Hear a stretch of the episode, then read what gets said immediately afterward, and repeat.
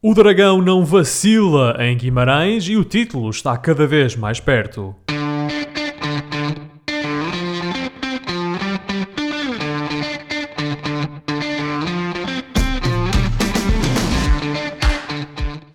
Bem-vindos a mais uma emissão dos Meninos de Ouro, o programa para quem gosta de bola e que está disponível todas as terças-feiras no Spotify, Apple Podcasts, Google Podcasts e em todas as outras plataformas onde se pode ouvir e descarregar podcasts.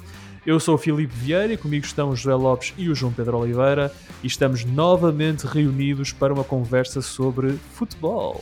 Eu e o José estamos em Portugal, enquanto o João Pedro Oliveira está no Reino Unido. Meus amigos, boa noite, como estão? João Pedro, houve jogo enorme em Inglaterra este fim de semana, mas que não deu pistas sobre quem será o campeão inglês esta época, não. E claro, estou a falar do Manchester City e Liverpool. É verdade. Boa noite, colegas. Boa noite a toda a gente que nos está a ouvir. Este fim de semana tivemos aquilo que toda a gente apelidou de o jogo do título em Inglaterra e o jogo não defraudou as expectativas nem de adeptos do City, nem de adeptos do Liverpool, nem de adeptos de futebol, caros colegas, porque foi um belíssimo jogo de futebol e para nós, para os neutros, foi bom ver um empate, porque apesar de agora ser menos um jogo para o final do campeonato, a coisa vai continuar excitante na parte da frente.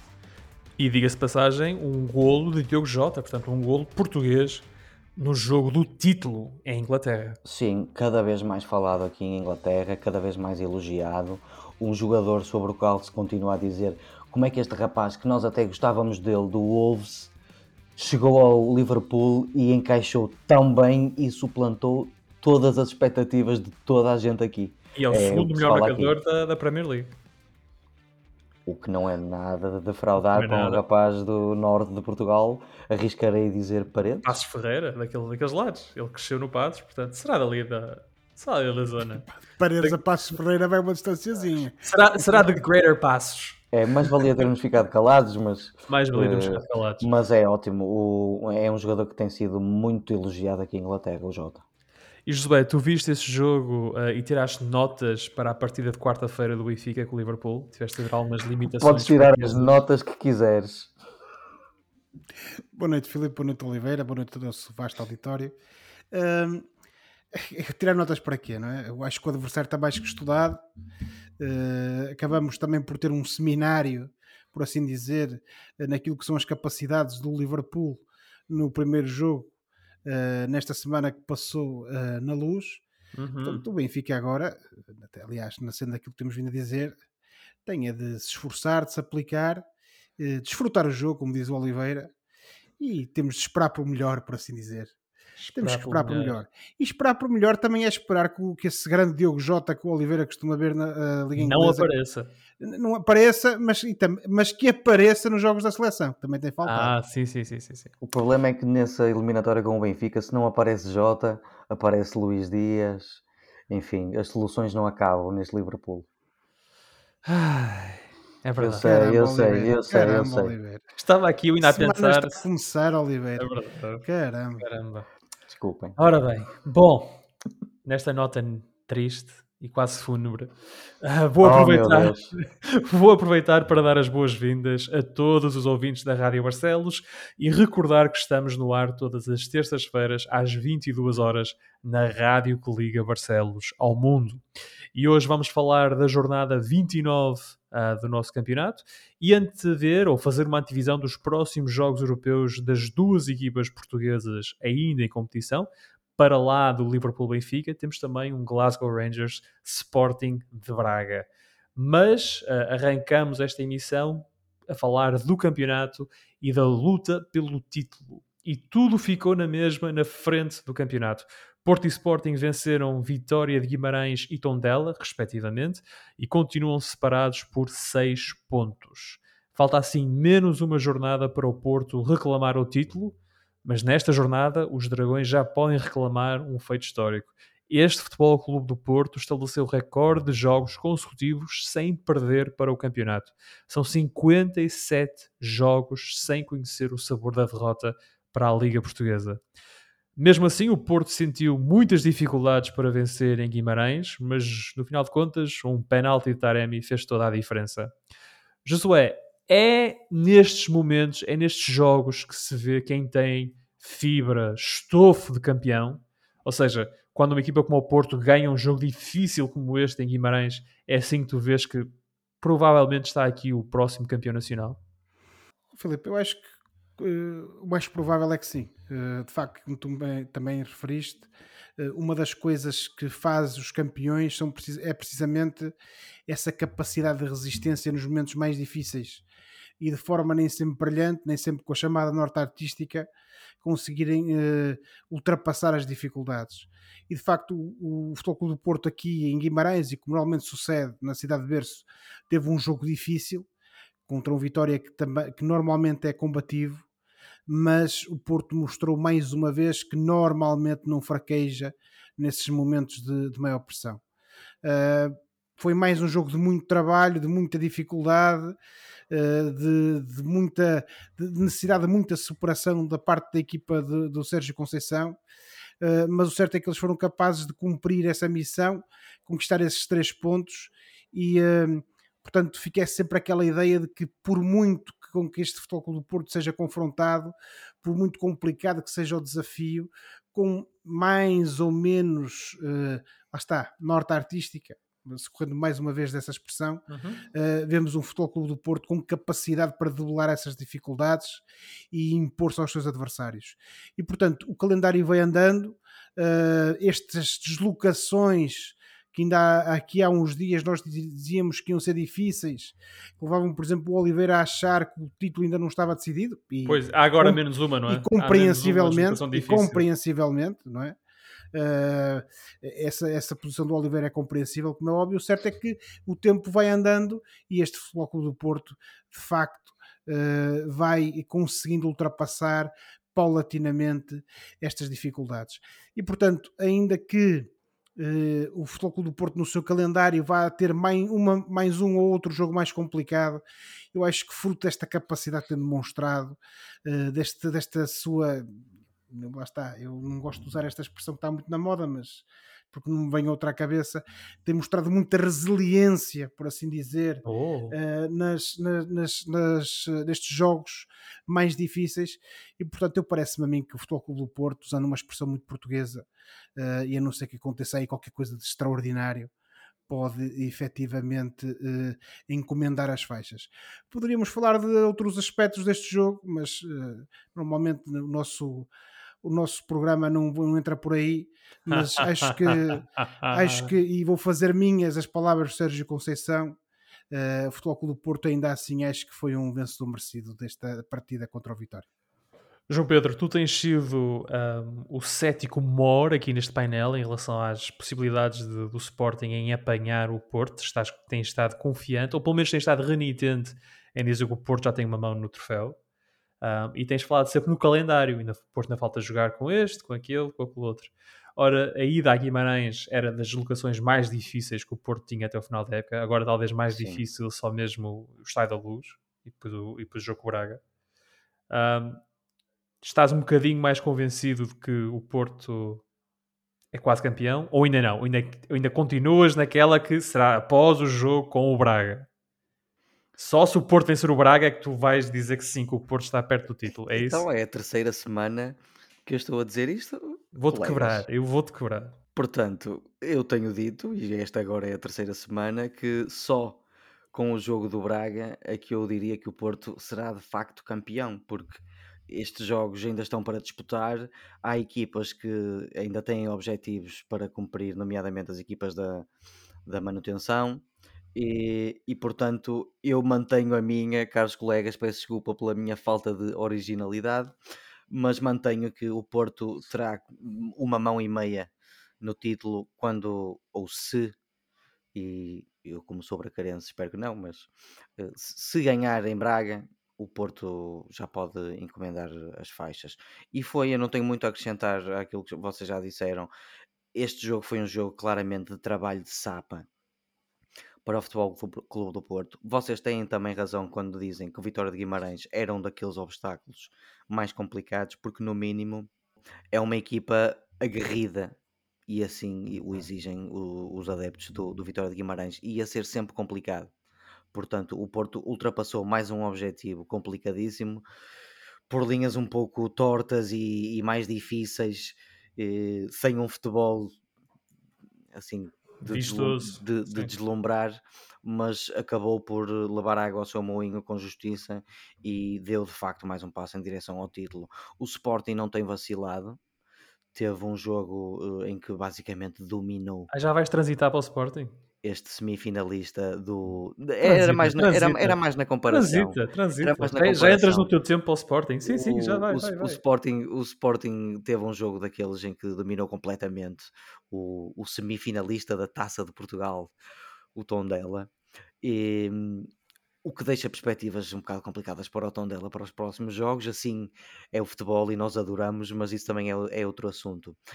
O que, eu, o que eu quero dizer é, eu não estou a ver o Sporting a vacilar também muito até ao final da época e, portanto, a coisa vai continuar acesa.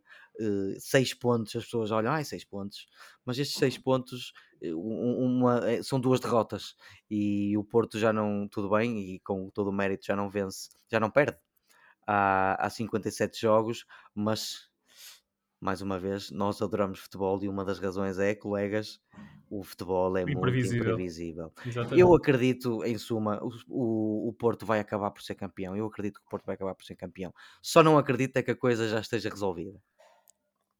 Mas eu vou levar isso quase como tu admitires que o Porto vai ser campeão, como tu a dizer está quase resolvido. Eu, portanto, aos, nos meus ouvidos foi o que eu ouvi. Pronto, tu se, não, queres, não queres dar uma de fraco, mas. Se dormires melhor esta noite, amigo, colega, à vontade. Vou dormir bem esta noite, sem dúvidas.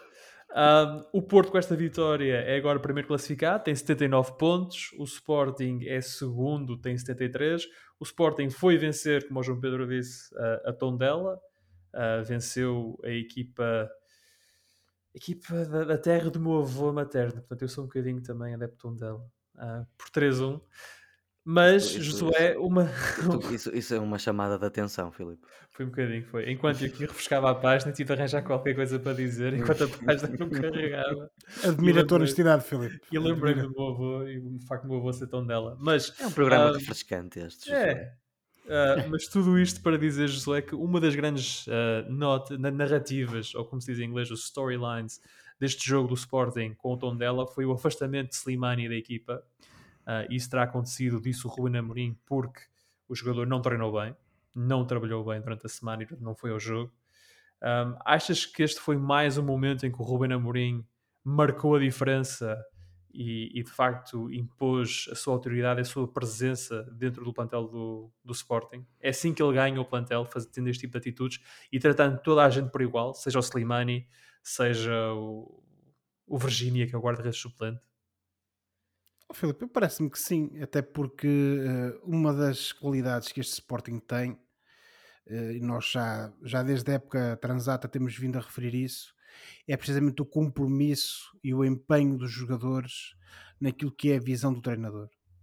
E portanto, se existe ali um elemento, por muito sénior que seja, por muito passado que tenha no clube, uh, por muito grande que seja uh, o seu salário, por assim dizer, uh, parece-me a mim que o Ruben Amorim, ao fazer aquilo que fez, esteve bem, mostrou que efetivamente o único critério para ele, como ele também acabou por referir, é o do empenho e da entrega dos jogadores. Uhum. E também aproveitou para dizer que na próxima semana o Slimani até pode ser, ser titular. Não foi bem isto que ele disse, mas por outras palavras, no sentido de dizer, eu semana a semana vejo aquilo que é o empenho o compromisso dos meus jogadores e, portanto, o que eu quero é que eles se entreguem de corpo e alma. E, portanto, isso parece-me importante e, e, e, é importante, sobretudo, quando olhamos, por exemplo, para aquilo que se passou nesse jogo com o Tondela, em que mais uma vez tivemos um Sporting de alta rotação, tivemos um Sporting bastante empenhado naquilo que foi o, o resultado, com muita pressão, não só sobre o seu adversário Tondela, mas também pensando naquilo que seria uh, a pressão sobre o Futebol Clube do Porto. E, portanto, uh, o Sporting teve um, um, domínio da partida que foi uh, total, não obstante aquela alguma, alguma demora em, em, em conseguir transformar esse domínio em golos. sobretudo tendo em conta o número de oportunidades criadas logo desde o início da partida. Uhum. Uh, mas de facto, uh, aquele gol do Gonçalo Inácio acabou por, por servir de, de, de desbloqueador e permitiu que o Sporting acabasse uh, por transformar essa, esse seu domínio e essa sua qualidade e essa sua capacidade de controlar completamente a partida e o adversário em golos. E depois tivemos o Sarabia, que com duas oportunidades, ainda que uma delas tenha sido grande penalidade, mostrou efetivamente o excelente jogador que é e, e sobretudo, uh, mostrou mais uma vez o, o, o seu contributo e, uh, para esta equipa de Sporting. uma das questões também... Que os, que, que os Sportinguistas, desculpa só interromper Josué, devem estar agora a indagar o que é que vai acontecer, porque eu tenho a certeza que eles querem que o Sporting avance para pois, a contratação era do isso Sarabia. mesmo que eu, era essa era, era apesar, por apesar de já ter 29, 30 anos, foi Sim, um jogador acima, era, acima era da em Portugal. Era, é por aí que eu queria concluir, Oliveira, e queria concluir é que efetivamente lá, então. uh, é um jogador com muita qualidade, não há dúvida. Uh, só que, sobretudo em termos salariais, já para não falar na questão do, do eventual passe de, de, que do valor do eventual passe uh, que o PSG possa tentar cobrar ao Sporting uh, e como o Ruben Amorim também já afirmou, a partida está bastante longe daquilo que são as cogitações do Sporting e portanto antevê-se que não uh, que não volta ao Sporting na próxima época. Mas o que interessa é aquilo que ele está a fazer agora, é o impacto atual na, na equipa Sportingista e esse impacto sem dúvida nenhuma tem sido bastante positivo e no jogo contra o Tondela permitiu como eu referi há pouco, transformar esse grande domínio, esse inapelável domínio do Sporting em golos e uh, também confirmar aquilo que tem sido uh, uh, o discurso do Ruben Amorim, transformar esse discurso em, em atos e em factos que é nós sabemos que estamos atrás, sabemos que não dependemos só de nós, mas o certo é que vamos continuar a lutar, vamos ganhar todos os jogos uhum. e no final uhum. da temporada ver se há o que é que acontece. E este jogo em Tondela de, por parte do Sporting foi mais um exemplo disso e portanto, ainda que eu, eh, na cena daquilo que disse há pouco, eh, acho que o Porto já pode encomendar as faixas. Eh, este Sporting continua a não desistir, apesar dessas evidências de que provavelmente o campeonato já está ganho pela equipa dos Dragões. E já se viu choques, já se viu choques com distâncias pontuais maiores. Mas falta muito pouco tempo, faltam 5 jornadas. Acho que já Acho que o Sporting já foi. Mas para, para, para voltar a, e continuar no tema Sporting, João Pedro, estávamos a falar do Ruben Amorim. Como o Ruben Amorim é um treinador que um, deixa uma das suas estrelas, as suas vedetas, uh, nomes mais sonantes e com mais peso no balneário de fora. Um, alguém com essa coragem dava jeito em Manchester, não era? Ou continuas, continuas na tua de que ele não está? Não Eu está já estava à espera. Sem dúvida. Não, mais uma vez, isto para nós que adoramos futebol e gostamos de ver os portugueses a triunfar por este mundo fora, é, é, muito fácil cair nesta, nesta tentação, deste desejo de ver um treinador jovem como o Ruben Amorim eh, em Manchester. E, e, e eu enquadro-me na categoria das pessoas que, que caem com, com muita alegria nesse, nesse pensamento. Mas a realidade é que aqui o Ruben Amorim, neste momento até, não é um, o nome falado. Neste momento, é o, como vocês sabem, é o Eric. Ten Hag Uh, ao que parece, está, o Manchester está muito perto já de apresentar uma proposta, se é que não apresentou já. E, oh, e, Oliveira, desculpa, o Eric Tanag foi aquele treinador que foi eliminado pelo Benfica do Veríssimo, certo? É verdade, aquele ah, Benfica. Ah, está bem, parecia, ok. Tá aquele bem, Benfica tá que parecia. é melhor treinador que Tanag. Aquele Sim, Benfica não, que... não, não, claramente vai correr bem para a próxima época. Era aquele Benfica que parecia a Grécia de 2004. Uh, mas sim, sim, sim, é verdade. Sim, sim, é converse mas uh, esta, esta questão do, do Ruben Amorim fez-me lembrar, embora bastante diferente, uh, mas fez-me lembrar um bocadinho aquilo que o Miquel Arteta do Arsenal fez ao, ao Aubameyang. E um, embora o caso do Aubameyang esteja bem mais documentado do que o caso do Slimani, o caso do Slimani é bastante curto no tempo, foi só esta semana que nós soubemos disto e de repente o Slimani não estava nos convocados e e pronto, e foi isso, e o Sporting uh, ganhou na mesma. Uh, em relação ao, hum, à decisão em si do, do Ruben Amorim, não se pode comparar muito com o, o Arteta, embora haja algumas parecenças na idade dos jogadores e na qualidade dos jogadores. Uh, uh, a questão do, do, do Slimani, se calhar o Ruben Amorim está a tomar a atitude certa ao dizer para a semana vemos, para a semana vemos. claramente houve aqui um, um momento ou, em que o, o, o Amorim viu que não estava a gostar do, do empenho em concreto do Slimani e decidiu agir nós, como não estamos lá dentro, não podemos especular muito sobre isto. Só podemos dizer que, na teoria, o Ruben Amorim terá feito bem no que fez, porque uh, dá o exemplo para o resto do plantel. Portanto, na teoria, é tudo o que eu posso dizer sobre este caso Slimani. Uhum, uhum, uhum. Tá bem. Uhum, uhum. Não gostaste da tá minha bem. resposta? É, Estava à espera de mais qualquer coisa. Eu, um diplomata, o Oliveira é um diplomata. Eu, eu, estou sempre à espera de uma coisa mais explosiva. No papel, isto parece-me uma, uma, uma, decisão bem tomada. Se o jogador estava a demonstrar falta de empenho, então teria que haver algum tipo de, de punição. Agora, se o jogador está a ser tratado injustamente ou não, não sabemos. À partida, não, porque já temos um bocadinho uma imagem de um Ruben Amorim que parece ser um, um, um tipo como nós dizemos aqui em Portugal, um tipo bastante equilibrado e justo nas suas decisões. Portanto, é tudo o que nós podemos dizer. Mais do que isto, meus amigos, eh, é para os programas da SIC à tarde. Ainda bem que referiste a SIC. Sei lá, podia ter dito outra coisa, não é? Vamos então. Cheira-me então... suborno, dei da parte do Filipe. Cheira-me suborno. Vamos, vamos então, uh, por breves instantes, deixar o nosso campeonato para nos focarmos mais nas provas europeias e, e falar do Benfica.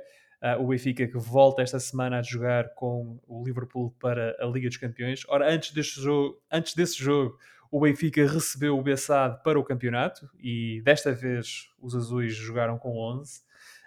o Benfica sofreu, mas acabou por vencer por 3-1 num jogo marcado pelo hat-trick de Darwin Núñez. E isto, claro está, dias depois da derrota na luz frente ao Liverpool para a Champions por 3-1, um resultado que deixa a eliminatória muito difícil para os encarnados. O Benfica conseguiu equilibrar o jogo na segunda parte, depois de uma primeira parte onde só houve Liverpool, mas um erro individual de Otamendi deitou tudo a perder e tornou uma tarefa difícil, quase impossível. E no dia seguinte surgiram logo notícias de que Roger Schmidt e o Benfica já tinham chegado a acordo, tendo o alemão sido o escolhido para treinar a equipa encarnada nas próximas duas épocas. Coincidência? Ora, o próximo jogo do Benfica é então quarta-feira em Liverpool, portanto amanhã à noite. Josué, quais para ti, eh, enquanto benfiquista que vai sofrer uh, no sofá, quais são as tuas perspectivas para essa segunda mão em Anfield Road? Achas que estas notícias do Roger Schmidt podem perturbar a equipa do Benfica? Acho que não, Filipe, porque eu, eu não sou. Uh eu não sou muito apologista, mas infelizmente é o que é destas situações como o Benfica tem, eh, de que eh, há um treinador que é nomeado para tomar conta do plantel logo com um prazo de validade. Porque depois também fica logo em questão aquilo que vai ser o empenho dos jogadores, do seu compromisso, que ainda há pouco falávamos, eh, relativamente àquilo que é o resto da época. Porque o próprio jogador sabe que não vai ter, uh, ou no fundo, que vai dar provas a alguém que depois não vai avaliar a, a, a continuidade dele uh, no plantel. E portanto, eu vejo essas situações sempre com muita dificuldade. Mas pronto, é o que é, não adianta estarmos agora aqui também a conjecturar sobre isso. Um, não me parece boa ideia, uh, tendo em conta que o Benfica ainda tem uh, por muito remota que seja, esta possibilidade de fazer um, uma gracinha, por assim dizer, na, nas competições europeias, hum. não me parece que seja boa ideia uh, nessa semana que, que intermediou a primeira com a segunda mão da eliminatória contra o Liverpool, estar precisamente uh, aqui a introduzir esse fator de desequilíbrio que é a nomeação do treinador, mas é o que é. Na semana passada também já falei qual, sobre isso, já disse qual é, é a minha opinião sobre o Roger Smith Agora, uh, parece-me a mim que isso era escusado. Deveria ter existido aqui pelo menos um pouco mais de, de sigilo, pouco mais de cuidado em não tentar melindrar uh, os jogadores. Mas Dito questão, isto... tu também não podes impedir a imprensa, nem neste país, nem na maior parte dos países civilizados, Sim, de Oliveira. especular. Eh, e, os jogadores de futebol também têm um claro. bocado que se habituar a lidar um bocado com isso, não é? Sim, como é óbvio, mas uma coisa é especular. E obviamente que não, ninguém está aqui a falar de censurar que, segundo o Benfica, uh, notícias sobre o Roger Smith são especula uh, Schmidt, mas... Schmidt, Schmidt, uh, são especulação. Portanto, Sim, mas... jogadores profissionais de futebol acho que, acho que, acho que, um bocado por cima Oliveira, disso, não? Acho, acho que há maneiras diferentes de fazer as coisas. E uma delas, por exemplo, não era termos o, o Roger Schmidt uh, a tirar fotografias com adeptos do Benfica neste, neste fim de semana que passou, por exemplo. Ele não sabia. Mas isso ah, não, porque, pode, sim, mas, porque ele é estúpido, não é, Filipe? Mas, mas, mas, mas, tu não podes provar, não é? Oh, Oliveira, não venhas agora a falar disso porque, mas provar o quê? Mas nós não estávamos no tribunal. O José não quer saber de prova. Pode perfeitamente ter sido um acaso, oh, um, um acaso as pessoas são Bem, mas, oh, José, sobre, mas sobre, atalhando e sobre aquilo sobre o jogo Liverpool de quarta-feira sobre o jogo Liverpool e sobre aquilo que interessa. Não obstante todas estas questões laterais e a opinião que eu tenho delas que acabei de expressar uh, acho que isso de pouco vai valer por uma razão muito simples. Uh, a diferença abissal de qualidade entre as equipas ficou patente no jogo na luz. Uh, o resultado acabou como acabou, podia ter sido bem pior para o lado do Benfica, podia ter sido melhor, não vamos também uh, esquecer isso mais uma vez, também não quero entrar aqui na discussão de outras questões que nós normalmente não trazemos cá, mas o certo é que, mas o certo é que uh, ficava patente essa, essa diferença de qualidade. E, portanto, aquilo que eu espero, e espero muito sinceramente, é termos um Benfica competitivo, aguerrido, pressionante, voluntarioso, como tivemos na luz, ainda que com mais vontade que propriamente engenho, e sobretudo que o Benfica não saia vargado de Anfield eh, com um resultado que não, eh, não seja digno, por assim dizer, dos pergaminhos da equipa da luz eh, nos seus já mais de 100 anos de história. Muito mais de 100 anos de história. Um, João Pedro, Inglaterra, o que é que se diz aí do Liverpool-Benfica? Bom, antes de mais, Filipe, é só para te dizer obrigado por me teres roubado a piada do, da igualdade numérica em relação a Benfica e Belenenses. Estragaste-me aqui o dia. Ah, desculpa. Foi mais difícil jogar contra o 11. O homem esteve horas a pensar nisso, pai. Então e, e, tu, e tu fizeste o chamado sweep the leg logo na tua introdução. Logo ali. Nem me deixaste. Uh, avançando agora para as reações do jogo na luz, uhum. tem-se aqui que o, River, que o Liverpool uh, cumpriu com os requisitos mínimos. Do lado português e benfiquista, mencionou-se com agrado o ambiente uh, após o Benfica. Grande ambiente, o grande, grande ambiente. Tu, tu, estiveste lá, tu podes falar sobre Eu estive isso. lá, exatamente. Mas mencionou-se em particular o ambiente após o Benfica reduzir e aquele breve bom momento do Benfica. Durante 20 minutos, João Pedro, os adeptos de Liverpool estiveram calados e foram precisamente os 20 minutos de início da segunda parte em que notava-se que eles estavam um bocadinho assustados, uh, porque o Benfica controlou e até teve uma superioridade nesses 20 minutos. Ou simplesmente, ou, ou, simplesmente enamorados pelo ambiente, nunca sim, saberemos. Um... Foi, foi, uma experiência religiosa quase. Eu senti-me quase como aquele católico oh, que passa Deus. muitos anos sem ir à missa e depois de repente vai, uh... ah, minha gente, o meu povo. Eu sou obrigado a ter paciência para isto, não é? Mas okay. continua, sim, sim. Que é para falar do Braga a seguir. Vá. O... o Darwin foi bastante elogiado. Eh, é um jogador que, aliás, já vinha sendo elogiado desde a altura em que estava mais ou menos nas cogitações do West Ham em janeiro. Concede-se que, de facto, houve ali algum azar naquele lance na área com o, com o Van Dijk, mas, tal como já foi eh, informado neste programa, nós não falamos muito sobre isto.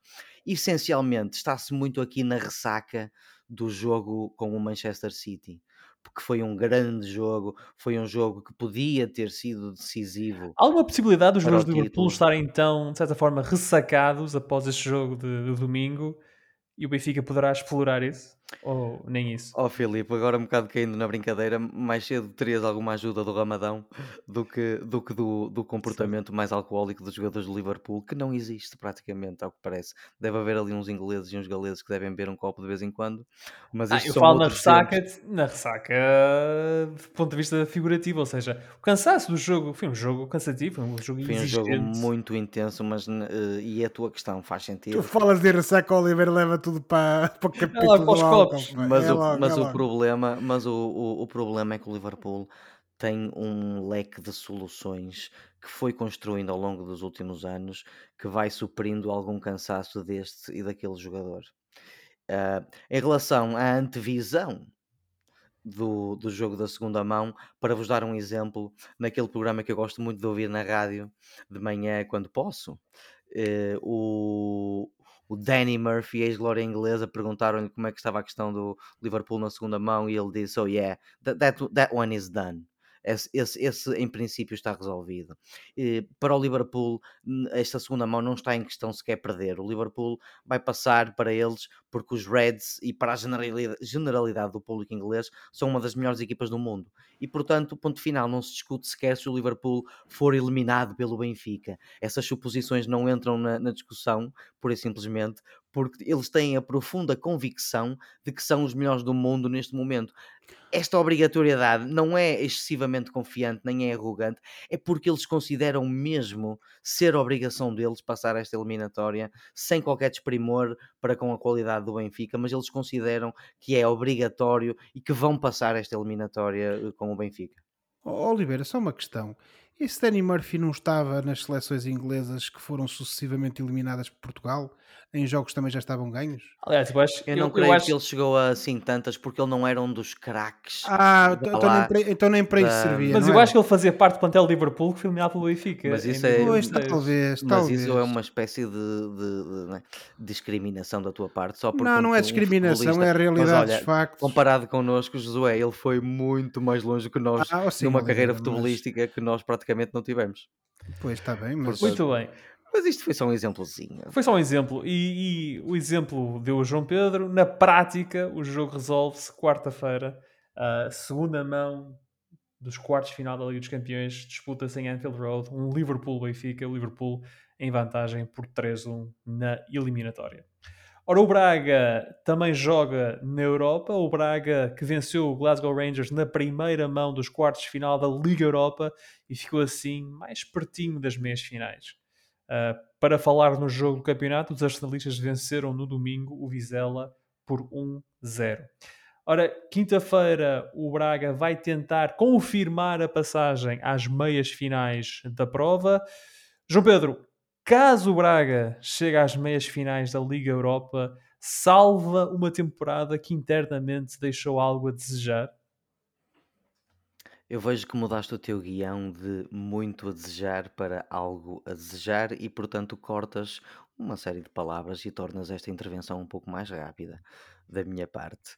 Uh, eu creio que uh, não ter discutido um título interno até tarde na época foi um pouco uma desilusão. E por títulos deste género, obviamente que eu estou a falar das taças, porque ninguém está à espera que o Braga seja campeão nacional. Um, o, o, campeonato seria quase impossível.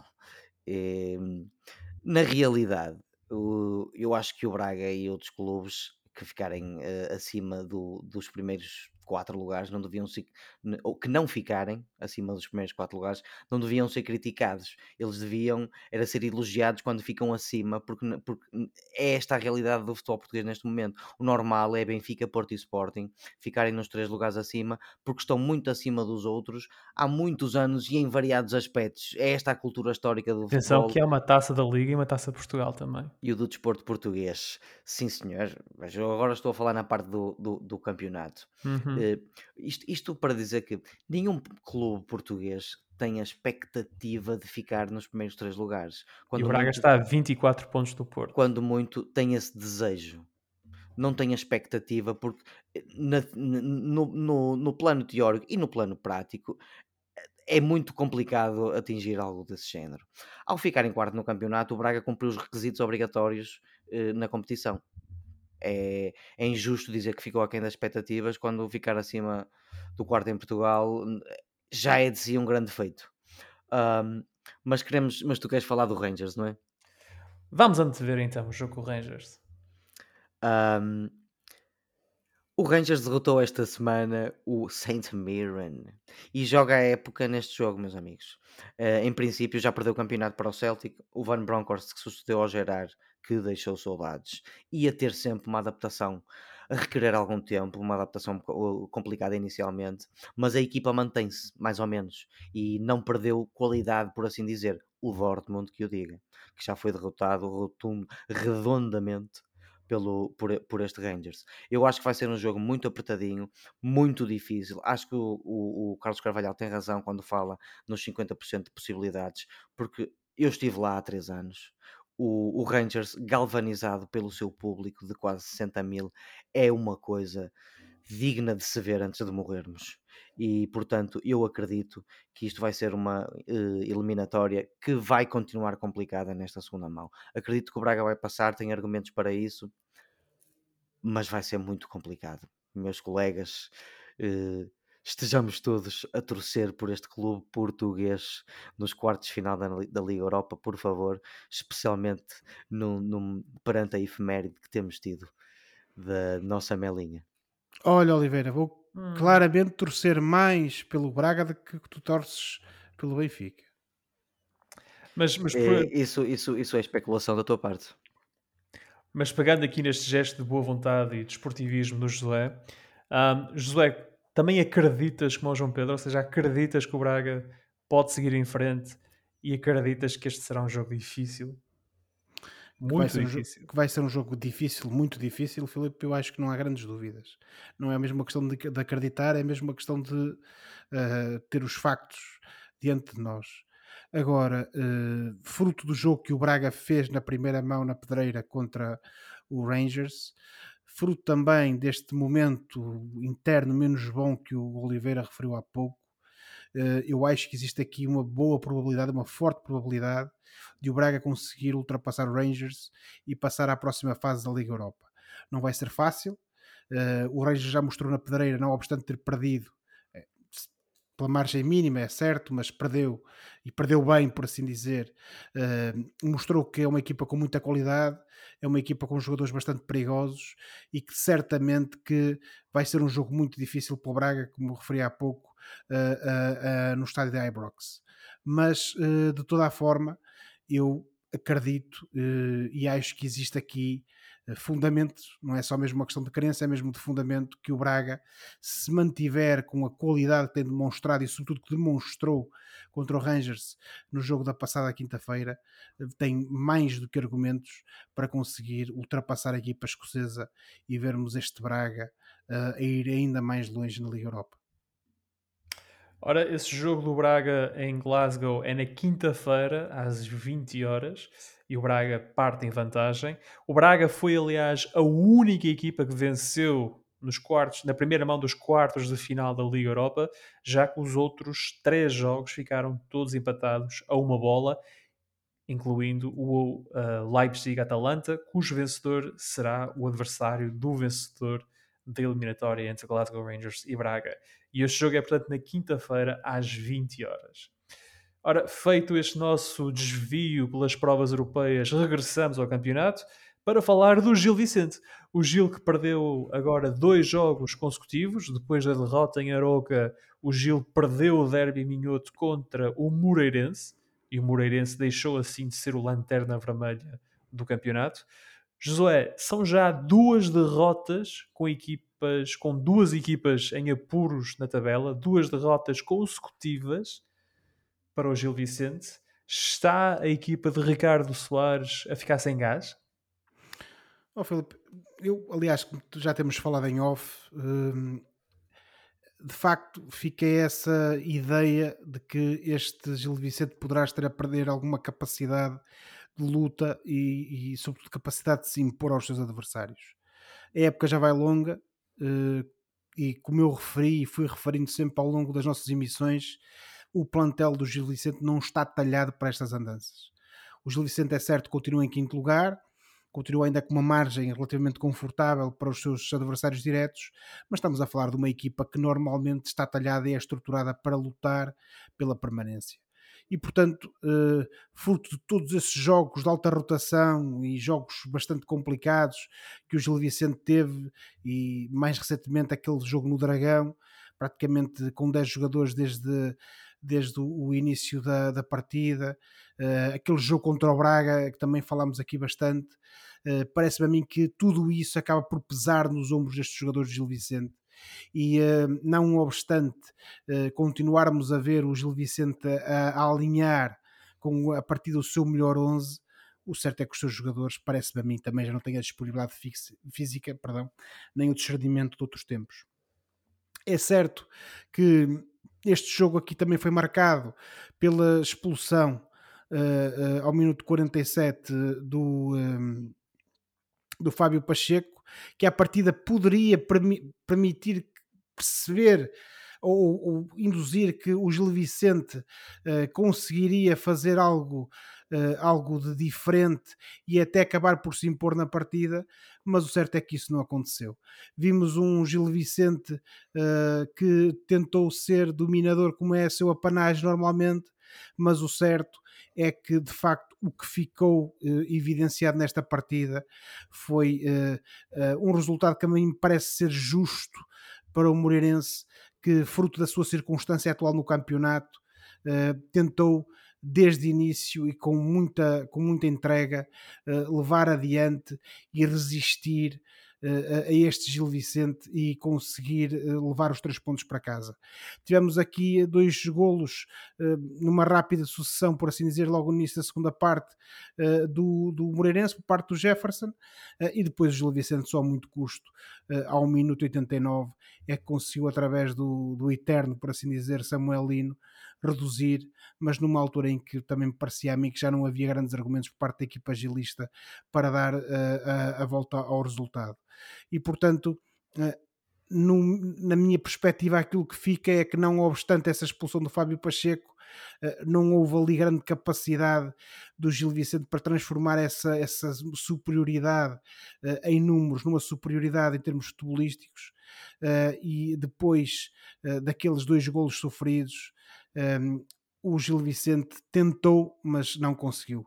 E portanto, na minha perspectiva, e para concluir, Filipe, de facto, parece-me a mim que este Gil Vicente está a, dar a ideia que pode uh, ter entrado numa fase ascendente, mas também me parece que, fruto da vantagem pontual que tem, daquilo que têm sido os resultados dos seus adversários e. Um, sobretudo uh, daquilo que falta jogar, provavelmente vai levar que este Gil Vicente, muito provavelmente, uh, acabe por terminar o campeonato nesse famigerado quinto lugar. Famigerado, mas no bom sentido. Ora, o Gil, o Gil está de facto em quinto lugar, mas já está a nove pontos do Braga e ainda há umas semanas atrás estava a quatro, um, mas já está a nove pontos do Braga e um, está com sete pontos de avanço para o Vitória de Guimarães. Portanto, uh, ali claramente numa zona de é, relativo conforto. Exato, está ali no quinto lugar. E o Oliveira aliviado. O Oliveira aliviado, muito aliviado. Quem está um bocadinho mais aliviado, e obrigado aí pelo cego hoje, José, é o Moreirense, que venceu e mexeu um pouco as contas da descida. João Pedro, pelo que vimos nesta jornada, uh, quem é que tu achas que está em sarilhos neste momento no campeonato? Bom, é, isto é engraçado. Ainda na- no fim de semana passado, ou na semana passada, estávamos a falar sobre quem é que haveria de descer esta época.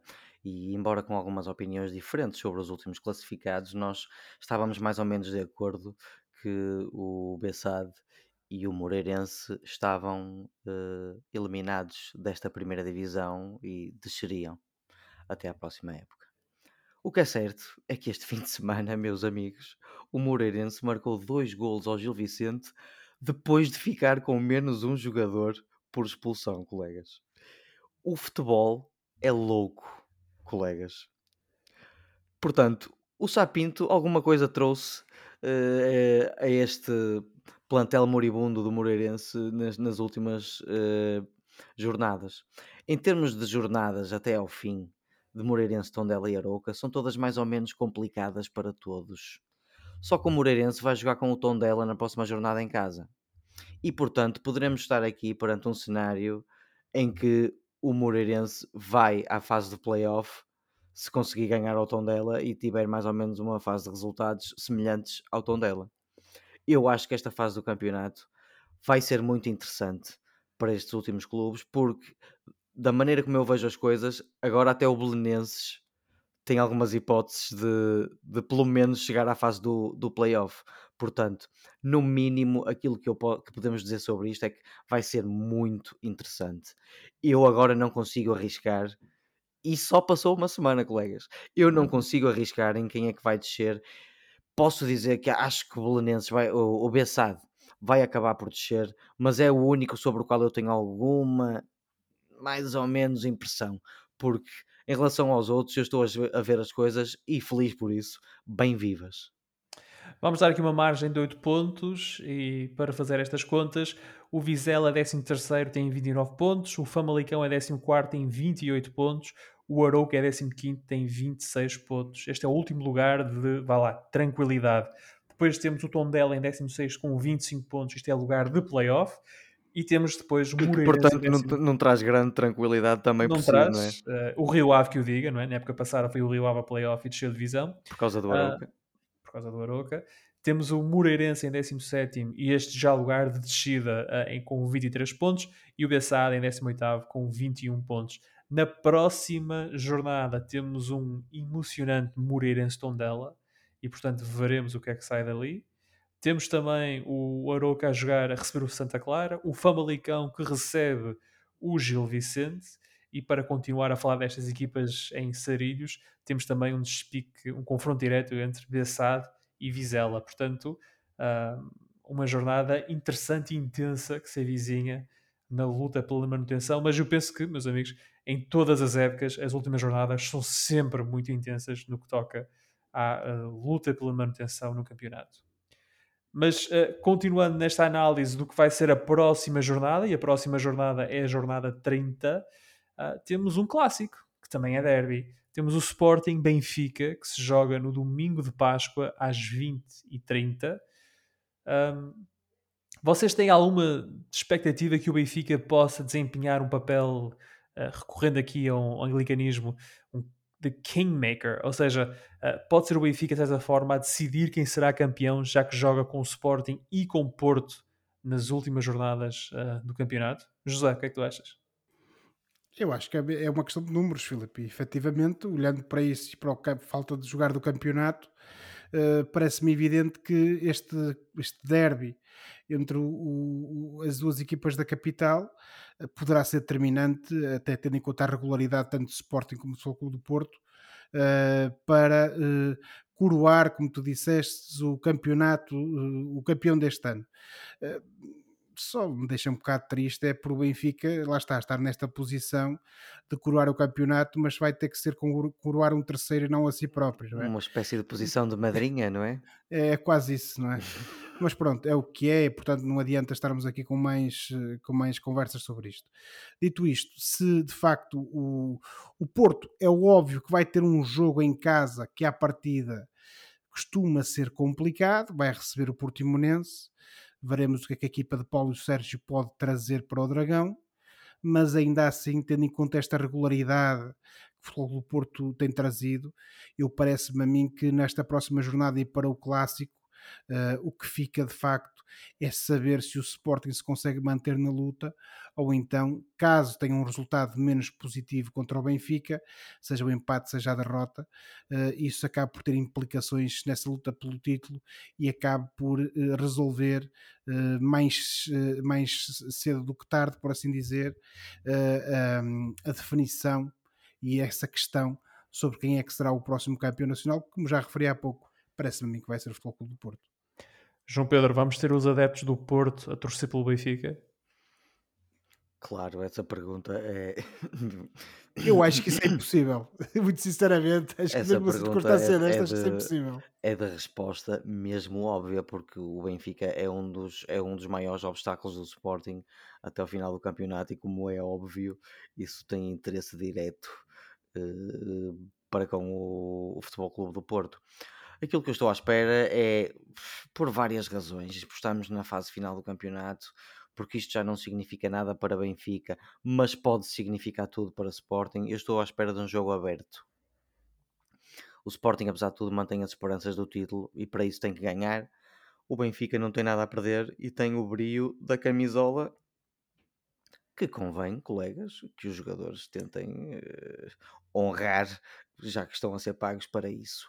E portanto, o manto sagrado. E portanto, eu estou à espera de um, de um Benfica sem nada a perder e portanto atrevido, e estou à espera de um Sporting com todo o foco em ganhar esse jogo. O Sporting sabe que tem que ganhar esse jogo e portanto poderemos estar aqui uh, perante um belo espetáculo neste próximo fim de semana que se avizinha, colegas.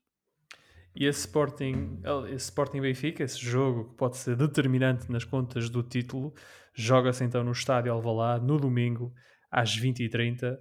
Um, o Benfica que não se tem dado bem com o Sporting nas últimas duas épocas. Mas nestes Veremos. jogos uh, o grau de imprevisibilidade conta, é? aumenta é? sempre sim, sim. e portanto às vezes a equipa mais fraca derrota a, a, a mais forte e portanto não, não é para vos alimentar a esperança, uh, mas alimentando-vos a esperança, divirto-me também. Sim. Portanto. Não, é um clássico em dia de Páscoa, portanto a malta pode comer o cabrito e preparar-se para, para assistir a um jogo, a um bom jogo de futebol. Hum, é como Esperemos. ver um filme eh, sobre o qual tu não sabes qual vai, qual vai ser o final. Hum. Pode, pode acontecer qualquer coisa. Esperemos que seja um filme diferente, de, ou, ou seja, a relação com o filme seja diferente do que, por exemplo, ver A Paixão de Cristo na, ou, no dia de Páscoa. Seja um, um filme. Depende, se o Sporting mais, forem os romanos, os Sportingistas não se importam. Ai ai ai. Ora, muito bem, uh, está na hora do Fora de Jogo, o momento do programa em que olhamos para o que se passa fora das quatro linhas e oferecemos recomendações ou sugestões aos nossos ouvintes. Uh, e João Pedro, já que estavas a falar, posso começar contigo. Uh, deixa, traz algum filme com, com, in, com indicação ou inclinação pascual? O Spartacus, por exemplo? Não, caros colegas. Eu por acaso trazia uma série de comédia do Steve Martin. Mas já não trazes? Mas perante os acontecimentos desta segunda-feira, eu acho que tenho que trazer uma efeméride. Diz lá, traz lá. Morreu esta segunda-feira Amélia Moraes, Melinha, 86 anos. E esta era a adepta mais emblemática do Sporting Clube de Braga. Era um exemplo autêntico de paixão, dedicação, amor desmesurado a um clube, ao clube da terra. Como toda a mulher do Norte, e perdoem-me a palavra, era caralheira no melhor sentido e na, na, na, nas melhores situações. Vamos ver se, pode, se podemos dizer isto. Era uma mulher que nas derrotas estava sozinha a berrar contra os jogadores do adversário e contra os adeptos do adversário. E era uma pessoa que vai fazer falta e cuja cuja saudade, a saudade que vamos ter dela, peço desculpa, não é só uh, dos bracarenses, é transversal a toda a gente que gosta de futebol em Portugal. Choveram elogios fúnebres e abraços muito fortes de vários clubes em Portugal em relação à, à, nossa Melinha. Da minha parte, e muito rápido, eu estive muitas vezes com ela, mas uh, recordo duas histórias. Uh, a primeira dos meus tempos de estudante, em que eu estava a fazer uma vox, uma vox pop sobre crime em Braga e tentei entrevistar a Melinha e cometi um terrível erro porque a mulher só falou do falecido marido de que adorava e de quem sentia muita falta e do amor intenso dela e do marido que ela sentia pelo Sporting Clube de Braga. Foi a melhor entrevista falhada da minha vida eu conheci pela primeira vez uma mulher muito engraçada e muito interessante. A segunda vez foi em Glasgow, há dois anos, quando fomos eliminados. Ainda não tínhamos sido eliminados, era a primeira mão. Uh, contra o Rangers e eu estive com a Melinha num pub em que toda a gente se concentrou, os adeptos do Braga, antes de ir para o, para o jogo e beber um copo, e nós tiramos uma foto. Eu e a Melinha e mais um amigo ou dois meus, mas não sem antes ela me dar uma lambada na cabeça e me dizer: Pôs a cerveja para a foto, carago. E esta é a minha última recordação da maior do que toda a vida, Melinha, Amélia Moraes, uma adepta que vai deixar saudades não só aos bracarenses, esta braguista vai deixar saudades a todos os adeptos de futebol por tudo que ela significava, tudo, tudo de positivo que ela significava enquanto adepta deste desporto que nós adoramos, colegas. De facto, e fica desde aqui, em, o João Pedro já o fez, mas em meu nome e do José, certamente, uh, os nossos sentimentos para a família e para o Sporting de Braga, o clube de quem, uh, pelo qual a Melinha, Melinha torcia com tanto amor e carinho. E caralhadas? Algumas. E José, diz lá, o que é que, o que, é que tu trazes esta semana? Olha, Filipe, depois de falarmos de uma mulher, como se costuma dizer, e podia ter sido uma expressão alternativa utilizada por Oliveira para manter isto um programa familiar, depois de falarmos de uma mulher com um pelo na venta, uh, uh, eu vou falar de um homem Pá, eu não queria utilizar essa expressão, Com eles no sítio, com, com eles, eles, no, no sítio. sítio. Foi exatamente. Pronto. Com eles no sítio. Obrigado, Oliver. Obrigado. Okay, de nada. Estreia esta semana, mais propriamente na próxima quinta-feira, no dia 14, uh, eh, um filme que acaba por uh, surgir no contexto mais abrangente das comemorações daquilo que será em 2024 o 50 aniversário do 25 de Abril, uma película, como se costuma dizer, eh, intitulada Salgueiro Maia, O Implicado. E o que é que isto traz de diferente, tendo em conta todos os vários filmes que foram produzidos pelo 25 de Abril, é que este é centrado precisamente na figura de Salgueiro Maia, do Capitão de Abril, mas não só naquilo que foram os eventos e as circunstâncias vividas nesse dia 25, mas uh, traz-nos, um, sobretudo, uma abordagem mais intimista, mais emocional uh, sobre o personagem, sobre o homem e que retrata precisamente essas histórias que ainda não foram contadas uh, sobre este Capitão de Abril. São pequenas revelações que nos permitem perceber melhor de onde é que vinha, por assim dizer, a personalidade nas suas qualidades, nos seus defeitos, por assim dizer, deste, deste nosso herói nacional nomeadamente esta valentia que, com que nós fomos presenteados nesse dia 25 de Abril, mas conta também o antes e o depois na vida deste uh, Capitão de Abril. Um, é uma, acaba por ser, como é óbvio, por, por da necessidade de dramatizar para contar uma bela história, uma, uma, uma, obra de ficção baseada em factos históricos, em relatos pessoais, relações íntimas, um, mas que uh, vai revelar o outro lado desta personagem mítica e que, sobretudo, vai permitir prestar homenagem uh, àquilo que foi o homem, uh, ao estudante, lá está, falando da sua parte mais adolescente, ao militar, ao pai, ao amigo e a, a este impar militar de Abril. Uh, é um filme que conta no seu elenco com Tomás Alves, Filipe Ariosa, Frederico Barata, Catarina Wallenstein e José Condessa. Uh, é realizado por Sérgio Graciano e, portanto, estreia no próximo dia 14 de abril. Salgueiro Maia, o implicado, é a minha recomendação desta semana para ficarmos a conhecer melhor este grande personagem, este herói do Portugal contemporâneo e que e a quem o nosso país muito deve.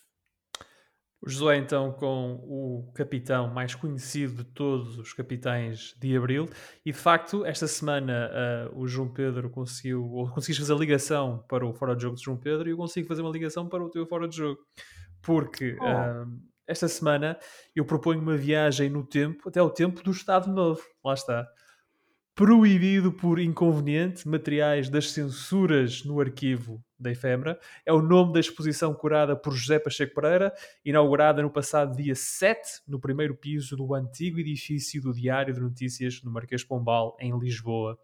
A exposição mostra o Portugal que não podia vir a público, o discurso que desafiava a autoridade e os bons costumes, os livros, filmes, discos, jornais, anúncios publicitários que ousavam contrariar o discurso do Estado Novo. A mostra, comissariada por Júlia Leitão de Barros e Carlos Nuno, inclui objetos que foram alvo do crivo da PIDE entre 1926 e 1974 e provém do arquivo efêmera a biblioteca e arquivo de, lá está, José Pacheco Pereira. Proibido por inconveniente, pode ser visitada no antigo edifício do Diário Notícias, na Avenida da Liberdade, no Marquês Pombal, em Lisboa, entre os dias 7 e 27 de abril, de segunda a domingo, das 11 às 18 horas. A entrada, meus amigos, é livre. Ainda há coisas grátis em Portugal. Por hoje ficamos por aqui. Para a próxima semana cá estaremos para mais uma conversa sobre futebol e outras coisas. Não se esqueçam que podem subscrever o canal dos Meninos de Ouro, disponível em todas as plataformas onde se pode ouvir ou descarregar podcasts, para serem notificados de cada vez que publicarmos uma nova emissão. Podem entrar em contato connosco enviando um e-mail para osmeninosdeouropodcast.gmail.com Boa semana, bons jogos e boa Páscoa. Tchau! Tchau, boa semana, boa Páscoa. Tchau, colegas. Boa semana e boa Páscoa. Agora tem que ser, não é? Tchau.